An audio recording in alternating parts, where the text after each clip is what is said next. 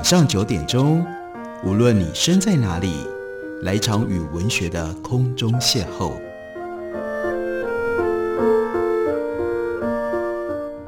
杨照谈书，邀您一同遨游文学世界，认识古今中外的经典之作。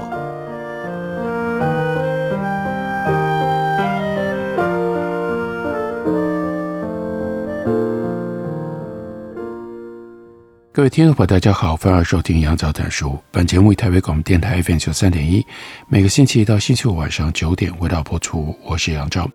在今天的节目当中，要为大家介绍的，这是 Ward Farnsworth 他所写的《跟苏格拉底学思辨》，麦田出版公司刚刚出版的中文翻译本。Ward Farnsworth 在我们的节目当中，在杨照谈书节目当中，之前曾经介绍过 Wolf a n s o s 他的另外一本书，叫做《给焦虑时代的哲学处方》。如果大家有兴趣的话，也可以去找之前的节目来了解一下 Wolf a n s o s 他写作的风格以及他所关心的根本哲学问题。在这本书里面方志 s 他的序言有一个很有意思的标题，叫做“提问与思考的手工业”。这是一种我们应该要好好的练习、训练在我们的手上应该要拥有的能力，那就是如何提问以及如何思考。这也就是应该要跟苏格拉底学的关键的重点。在序里面，Farnsworth 就告诉我们，Socratic Method，苏格拉底方法是一种。思考的方式是迈向智慧的助力，也是消除愚笨的解药。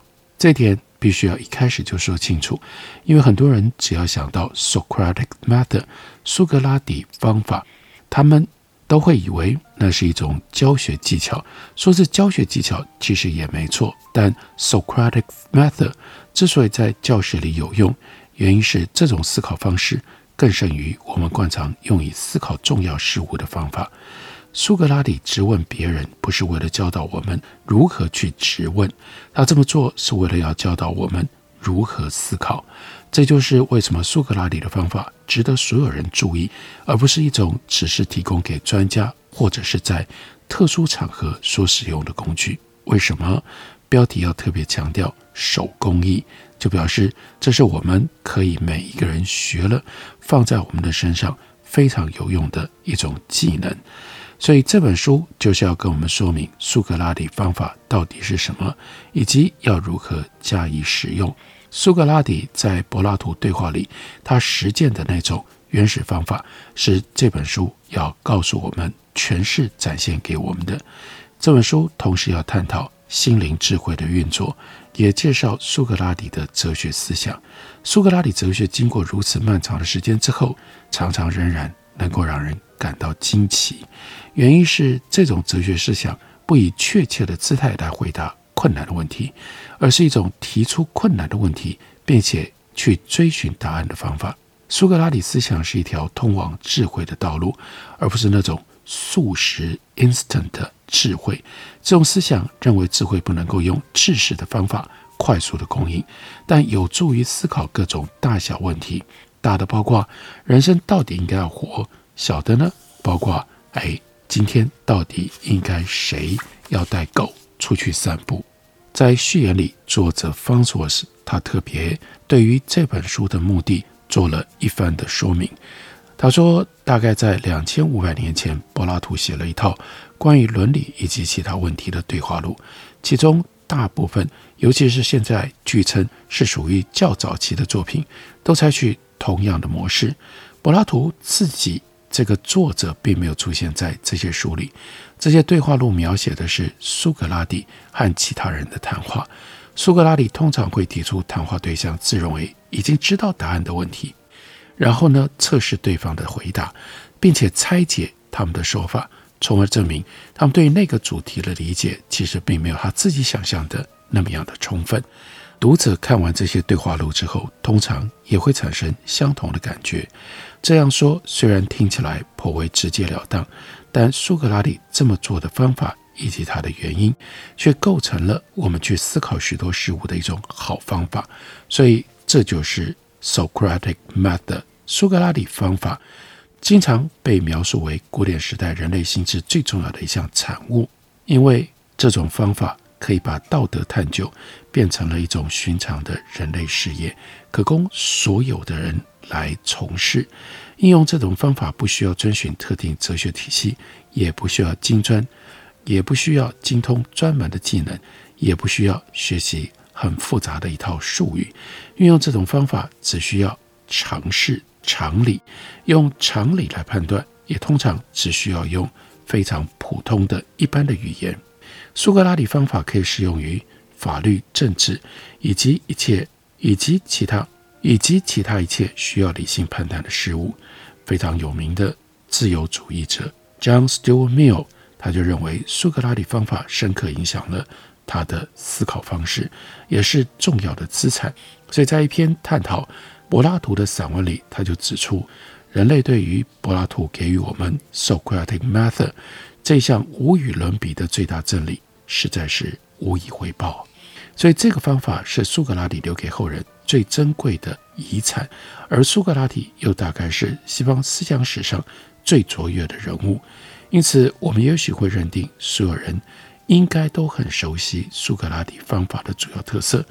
不过，大多数的人都不是如此，就算是知识分子，也常常不觉得他们特别受益于苏格拉底的教诲，至少不是直接获益。那 Socratic Method。它的价值以及大众对于这种方法的认识，怎么会有这么大的落差呢？这里 Franz Walsh 他就提出了三项解释。第一，Socratic Method 在柏拉图的对话里从来没有明白的解释，只是存在那些讨论的背景里，而那些讨论又是关于其他的事物，以至于读者必须从苏格拉底的言行，还有他提出来的理由当中去。推论出这种方法，如果想要在对话录里找到关于这种方法的直接指示，他就告诉我们不要找了，你绝对找不到的。第二个解释，那就是对话录里的讨论以及苏格拉底本身都可能颇为缺乏吸引力。书中人物他们所争论的问题，对读者而言没有急切的重要性，而且他们所得出的结论都只是承认自己。没有好的答案。另外，他们的辩论有的时候也会显得吹毛求疵，或者是过于拘泥于形式。勉强阅读那些争论，以便从中可以去体会苏格拉底方法，并且借由这种方法来学习，对于大多数读者来说，不是一件你会喜欢，你更不是一件你会觉得亲近的活动。还有第三项解释，那就是苏格拉底方法本来就不太可能。广泛的普及，因为这种方法不会提供大多数人他们想要的东西。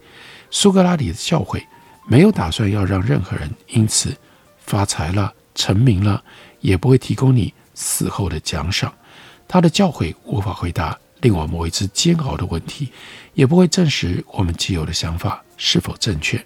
那苏格拉底的教诲能够确切给人带来的，那到底是什么呢？是智慧。但要获得智慧这种好东西，总是必须付出不太自在的感觉作为代价。不管在古代还是今天，人们对于智慧的渴求以及对于不自在的忍受度，从来都不是太高。他靠着这三点来帮我们说明，为什么苏格拉底方法不为大多数人所熟知，而且学校也不教。不过这种方法实在应该要。更为的普及，其中的元素简单又有效，相当易于理解，要精通却深具挑战性。另外，Farnsworth 他凸显强调，市面上有许多其他关于苏格拉底和柏拉图的书，那为什么他认为值得花心力再来写这一本书呢？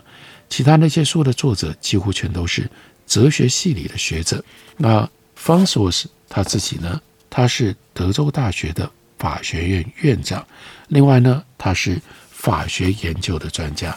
这一点上面，他就跟写这些书的哲学系学者身份跟身份跟切入的角度都不一样。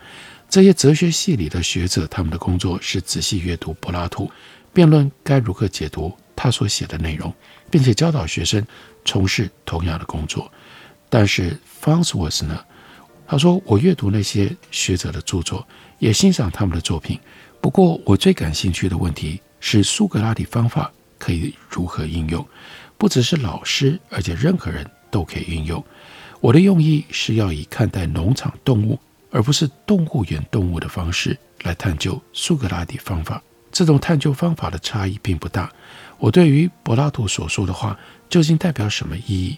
同样感兴趣，而且也会针对这个问题引用许多学术著作。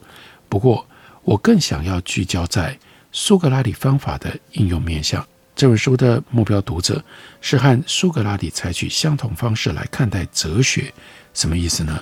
也就是把哲学视为一种日常活动，目的是在于理解人生，以及更重要的，去理解、去说明人生到底应该要。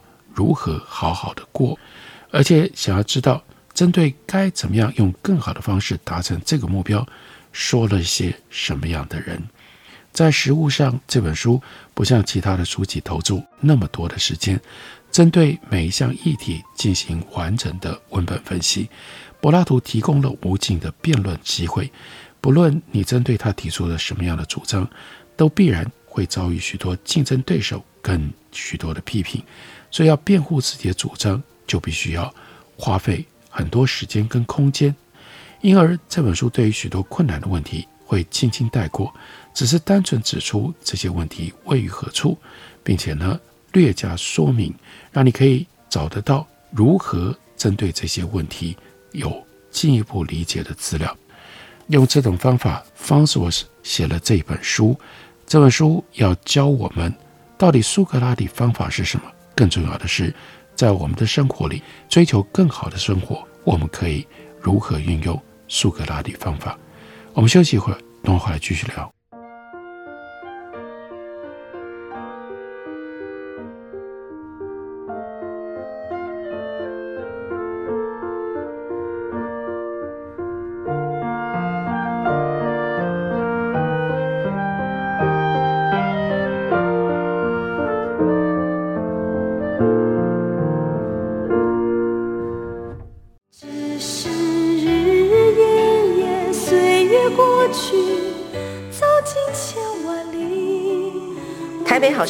尽在台北广播电台 FM 九三点一 AM 一一三四，陪伴您的幸福好时光。大家好，我是郑怡。轻轻叹息，只想告诉你，没有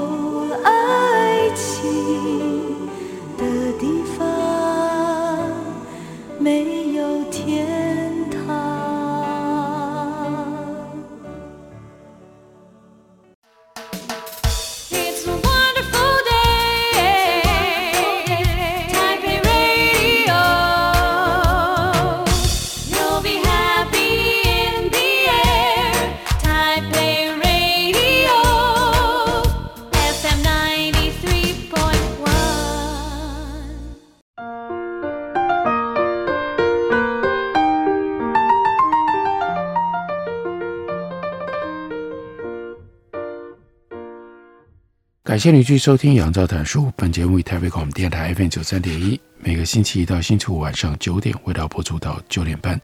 今天为大家介绍的这本书，作者是 Walt Farnsworth，英文的书名叫做《The Socratic Method》，也就是苏格拉底方法。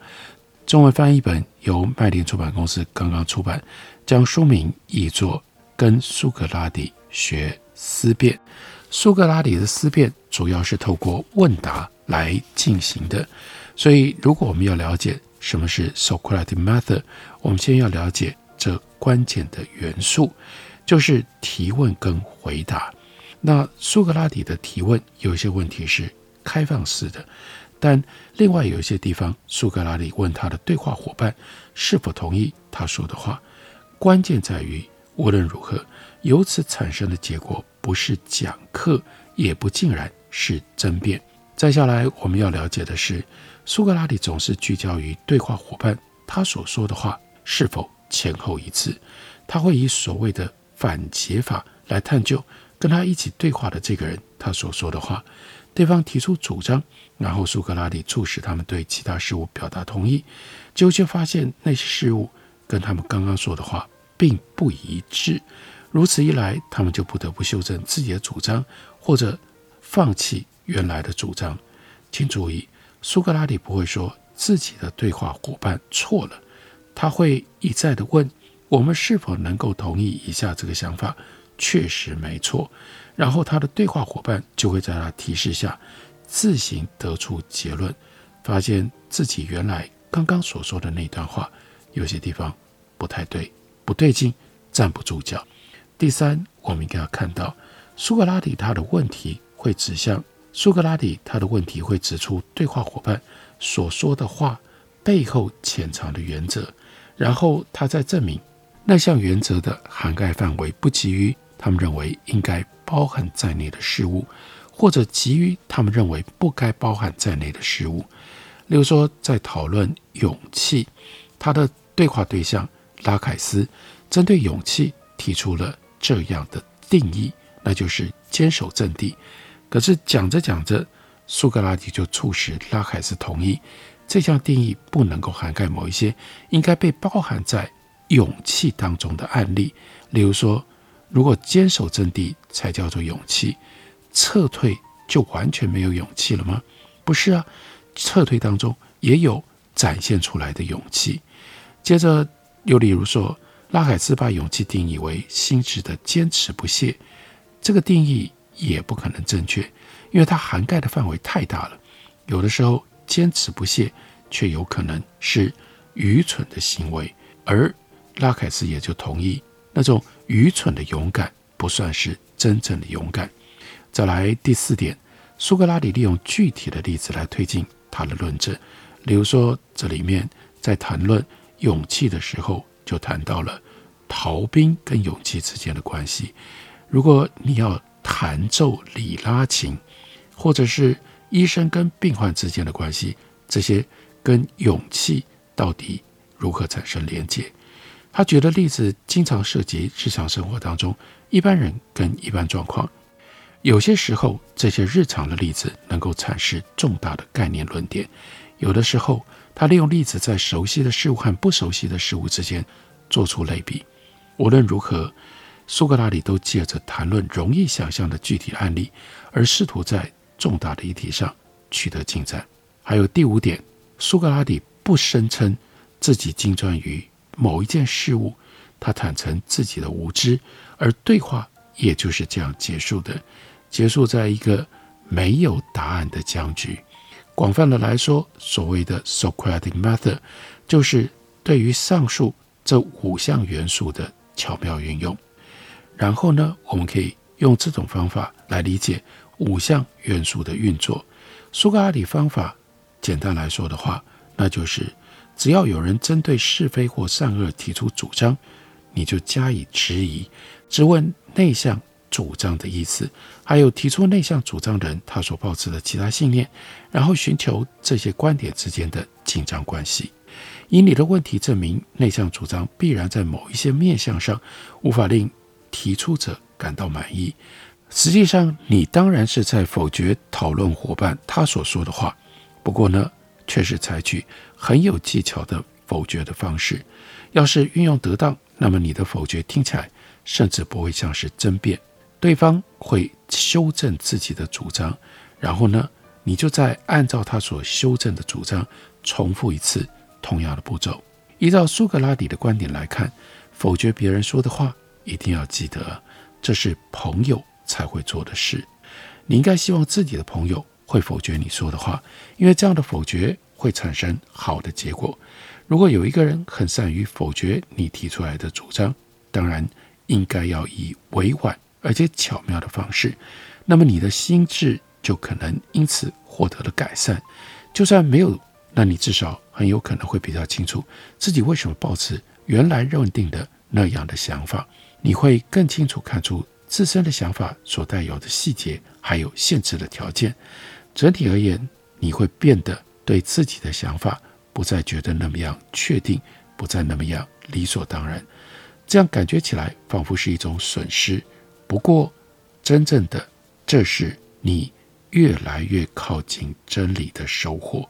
尽管在某一些案例当中，你可能永远没办法得到真理，在那种情况底下，你还是会抱持的信念，但以不同的形式，你会变得比较谦虚一点，比较能够察觉自己的无知，比较不会在不应该自以为是的情况底下自以为是、自认为正确，也比较能够体谅别人。苏格拉底认为这些都是智慧上的重大进展。而这一切都是苏格拉底是对话伙伴试图为彼此做到的事。他们秉持着善良的本性和细腻的手段，跟别人唱反调。尽管如此，这种做法在实务上听起来仍然像是一套教人怎么让自己讨人厌，或者甚至白目早死的指南。苏格拉底的确是如此，不过也不必丧气，把这种方法描述为。由一个人实践在另一个人身上的东西，主要只是为了方便阐述它的运作方法而已。在现实的生活里，还有在我们阅读柏拉图著作的时候，苏格拉底式的质疑其实应该要被视为一种自行思考困难问题的方式。你质疑自己，对自己追问不休，检测自己的想法，否决自己所说的话，就像苏格拉底一样。对自己这么做听起来可能比对别人这么做要来得容易，但实际上是相反的，远远更加的困难。但同时，如果你真的这样做，也就会更有成就感，也比较不危险，至少不会被骂，不会被打，不会被撇开来，就没有人理你。这是你对你自己做苏格拉底式方法其中的最大的好处。苏格拉底方法涉及到利用问题来检测一个人的想法是否具有一致性，因为一致性 （consistency） 乍听之下可能会让人觉得是个不特别重要而且又乏味的目标。然而，苏格拉底却一直把一致性 （consistency） 看得比什么都还更重要。不是说苏格拉底他反对别人改变心意，恰恰相反。他寻求的一致性，是你在任何一个时刻声称自己抱持的各种不同想法之间的一致性。说的实际一点，也就是苏格拉底会以你提出的任何一项主张作为起点，我们姑且称为那叫做 X。接着他会设法让你承认自己也抱持 Y 这个想法，然后他就点出 X 跟 Y 其实并不一致啊。这两者没有被证明是错的，但至少其中有一个一定是错的。由于你不可能同时保持这两种想法，你也就在过程当中被迫必须改变其中的一个想法。因此，苏格拉底不是你的敌人，他只是向你证明你是自己的敌人。苏格拉底方法听起来好像任何人都可以使用的一种工具，实际上真的就是如此。不过，要把这种方法运用得好，那就是一门 craftsmanship，那是一门 technique，那是技术技艺。提出良好的苏格拉底式问题，需要有非常灵巧的心智，尤其是在找出 y 这一点上，你要用 y 去质疑另外这个人他抱持 X 态度或主张的矛盾不一致的地方吗？这种 y。就是你内心深处保持的一项信念，却跟你自己所提出来的某一项主张是不一致的。所以有的时候，Y 必须以你从来不曾想过的假设性的问题，把它给套引出来。此外，在这类问题越来越让人不自在的情况底下，还是能够继续加以回答，这也需要耐心跟毅力。这就是为什么对别人提出苏格拉底式的问题，会比自问自答来得容易，后者也就是自问自答总是非常的困难，有的时候甚至接近不可能。所以，我们不必要求自己随时都必须采取苏格拉底式的思考方法，没有人会这样做，也从来没有人做得到。重点是我们懂不懂得这么做，以及我们能够怎么样做得更好，还有更频繁地动用这种方法。苏格拉底式推理的效果很强大。你如果想要更接近真理，那么找出自己想法当中相互矛盾的地方，就是一种很有效的方法。这种做法听起来也许没有什么了不起，但有可能就彻底翻转了你看待人生的方式。如果你想要反驳别人的主张，那么证明他们的思考有哪一些相互矛盾之处，是很有效的方法。这么做能够彻底击垮一项论点，有的时候甚至彻底击垮提出内向论点、相信内向论点的人。苏格拉底方法值得我们认真的去看待，认真的去思考。如果有兴趣过一种更清醒、更理性的生活，那你就应该更进一步的把苏格拉底方法学好，用这种方法来进行各种不同的思考。这本书作者是 Farnsworth，书名叫做《跟苏格拉底学思辨》。感谢你的收听，明天同一时间我们再会。